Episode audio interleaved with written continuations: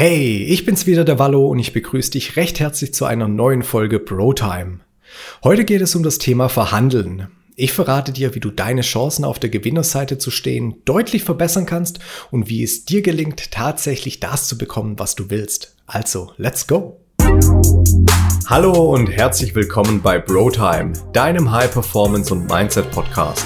Hier erfährst du all die wichtigsten und wertvollsten Tipps und Strategien, die dir dabei helfen, deine privaten, beruflichen und finanziellen Ziele effektiver, aber vor allen Dingen schneller zu erreichen.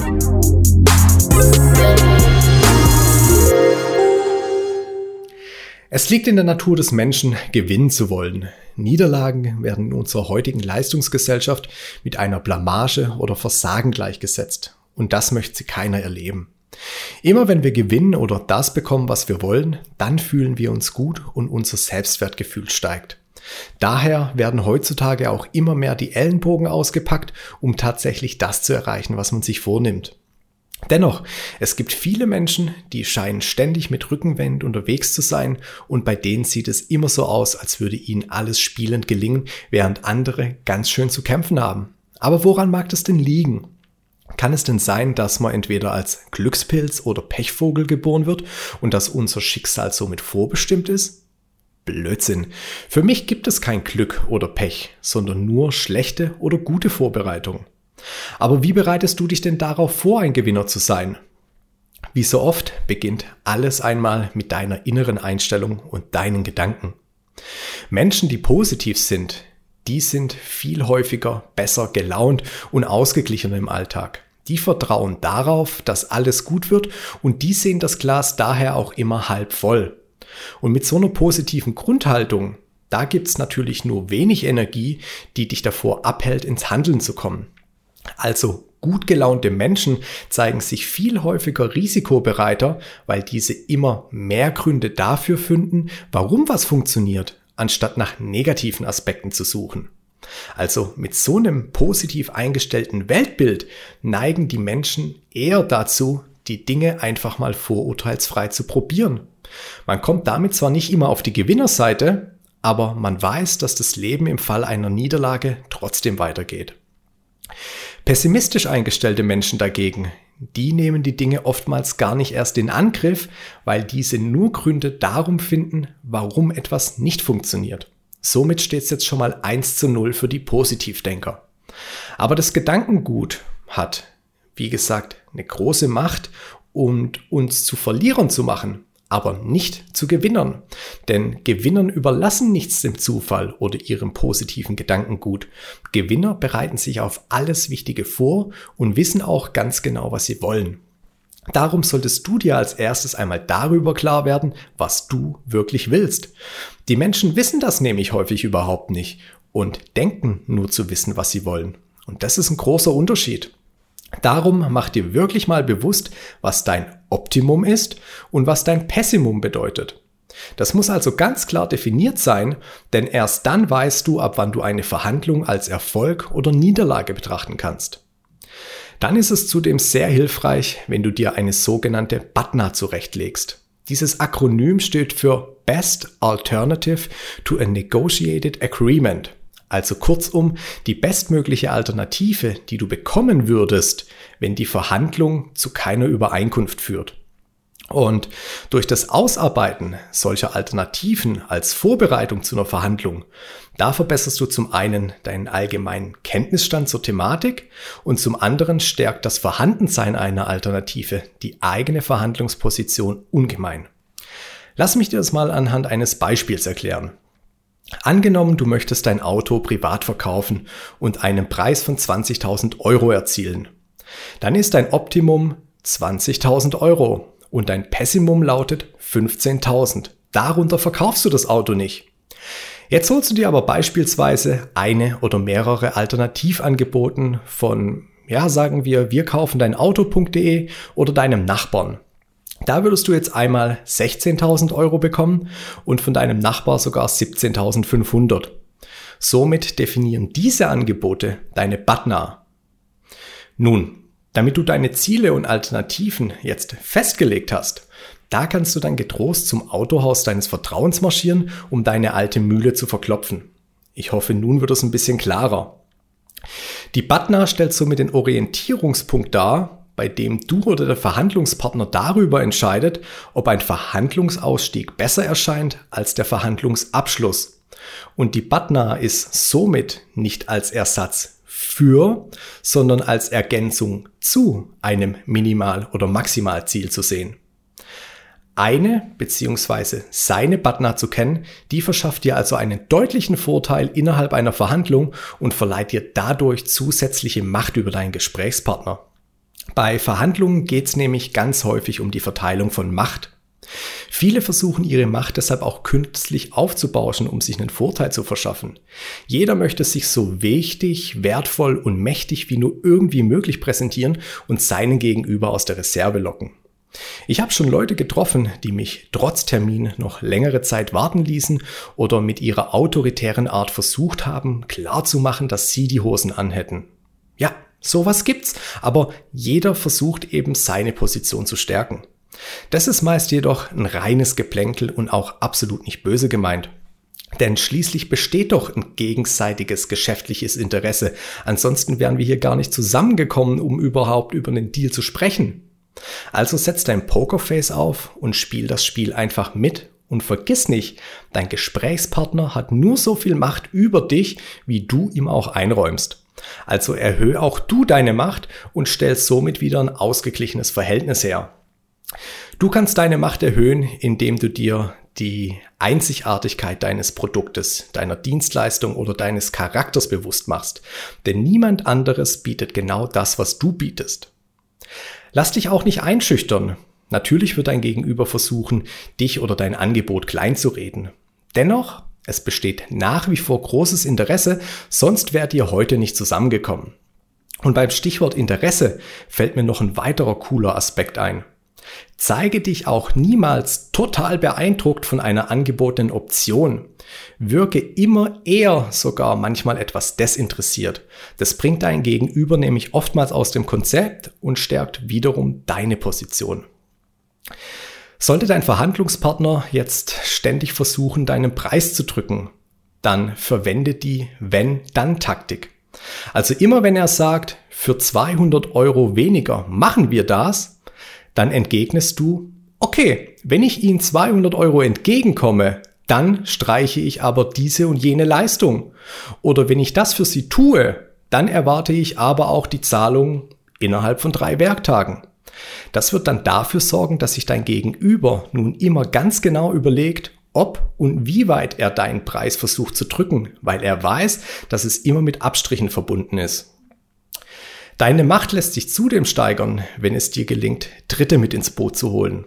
Zum Beispiel die Frau, den Geschäftspartner oder einen Bekannten deines Gegenübers. Wenn es dir gelingt, dich mit jemanden aus der Gegenpartei zu verbünden, dann hast du doppelt so gute Karten. Jetzt stell dir nur mal die nervende Freundin vor, die dir andauernd vorschwärmt, wie toll dieses Auto doch sei und bla bla bla. Da kann man schon mal ins Hadern kommen. Und genau das ist der Trick. Eine weitere Option, deine Macht zu stärken, ist die sogenannte künstliche Verknappung. Wettbewerbsdruck, egal ob scheinbar oder echt, erhöht immer den Wert deines Verhandlungsgegenstandes. Hier nochmal ein Beispiel. Herr Müller, bitte entscheiden Sie sich innerhalb der nächsten 48 Stunden, ob Sie das Auto kaufen oder nicht, denn ich habe zwei weitere Interessenten, die ich nicht gerne warten lassen möchte. In diesem Beispiel kommt nun sogar noch ein weiterer machtsteigernder Aspekt hinzu, nämlich die zeitliche Komponente. Du sagst nicht nur, dass es weitere Interessenten gibt, vielmehr gibst du sogar noch zusätzlich einen zeitlichen Rahmen vor, in dem sich dein Gegenüber zu entscheiden hat. Und somit wird deine Verknappung doppelt so effektiv. Auch deine Körpersprache verrät viel über deine Machtposition. Bleib daher locker und entspannt, zappel nicht herum und lehn dich locker zurück, denn nur derjenige mit einem niedrigen Status kommt dem Menschen mit höheren Status immer entgegen.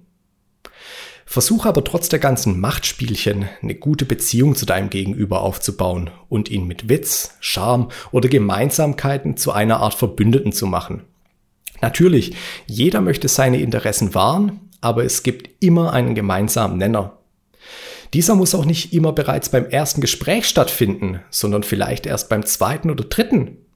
Ich selbst habe mal vier Tage lang mit einem Fitnessstudio verhandelt, ehe wir den Zuschlag für unsere Firma bekommen haben. Wichtig ist nur, dass alles fair und sportlich abläuft und man die Dinge auch nicht zu so persönlich nimmt. Es ist und bleibt trotzdem ein Geschäft.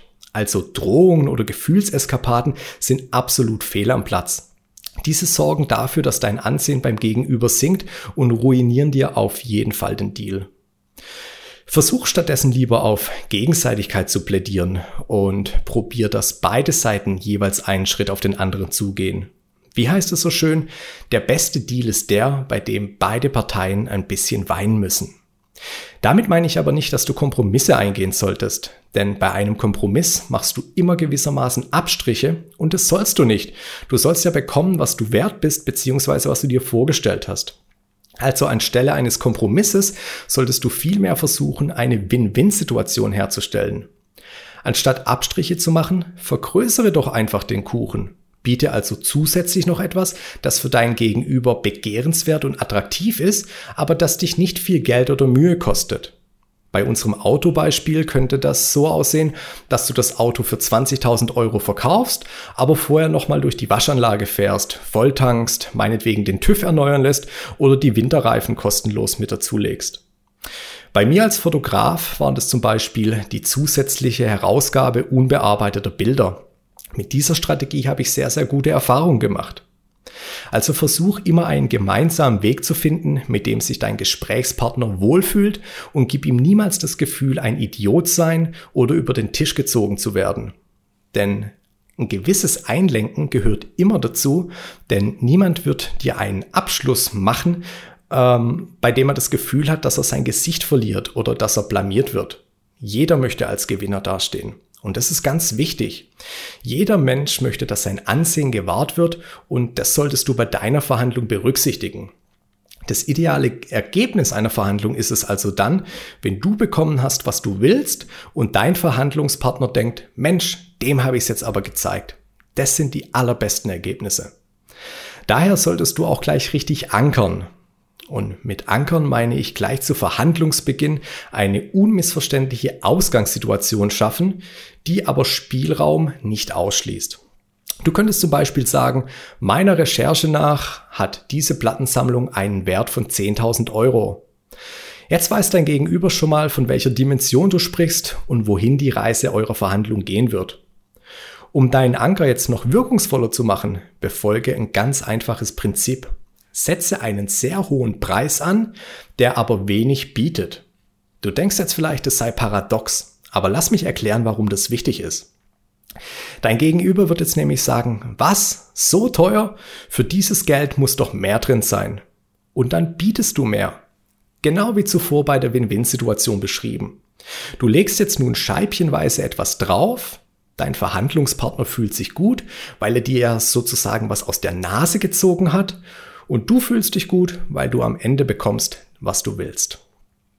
Das ist auch etwas, worauf du dringend achten solltest, denn wenn du auf der anderen Seite des Verhandlungstisches sitzt, nimm niemals das erste Angebot an. Zeig dich zuerst immer einmal unbeeindruckt und schau, was dein Gegenüber noch so aus dem Ärmel zieht. Und sieh auch zu, wie es dein Gegenüber verunsichert. In neun von zehn Fällen wird er sicher noch was drauflegen. Garantiert. Bevor ich jetzt zum Abschluss komme, möchte ich alles nochmal kurz zusammenfassen. Kenn also dein Optimum und dein Pessimum und hab auch immer eine Butner parat. Verstehe und erhöhe deine Macht. Dann ankere richtig, damit das Framing der Verhandlung in die richtige Richtung geht. Bleib entspannt, fair und versuch eine gute Beziehung zu deinem Gegenüber zu finden und dann weiche niemals von deinem ursprünglichen Optimum ab. Vergrößere stattdessen lieber den Kuchen oder nutze das Wenn-Dann-Prinzip und probiere einen gemeinsamen Nenner zu finden, bei dem sich beide Parteien etwas entgegengekommen sind. Und dann schlag ein. Nichts mit großer Bedenkzeit. Nachdem ihr stundenlang verhandelt habt, muss auch irgendwann ein Ergebnis folgen und das muss der Deal sein. Sobald du merkst, dass ihr eine gemeinsame Komponente gefunden hat, dann mach den Sack zu und fixiere das Ganze schriftlich. Wie du siehst, es ist relativ einfach, ein guter Dealmaker zu werden, vorausgesetzt du kennst die Regeln und wendest diese auch regelmäßig an. Alles braucht Übung. Mit dem, was ich dir aber heute verraten habe, bin ich mir ganz sicher, dass du mit ein klein bisschen Übung viel häufiger das bekommst, was du möchtest. Ein Tipp möchte ich dir aber noch zum Rande der Folge hingeben. Behalte dir immer die Option, aus einer Verhandlung auszusteigen und diese zu beenden. Du sollst bekommen, was du willst und wenn du merkst, dass da absolut nichts zu machen ist, dann verschwend auch nicht länger deine Zeit. Und oftmals ist der Moment, in dem du signalisierst, dass du zum Abbruch bereit bist, auch genau der Moment, wo der Deal letzten Endes doch noch zustande kommt. Also behalte dir das immer als Option im Hinterkopf und mach den Sack zu. Danke fürs Zuhören, abonniere diesen Podcast und schalte auch bei der nächsten Folge von ProTime wieder ein. Hab einen geilen Tag und alles Gute für dich, dein Ballo.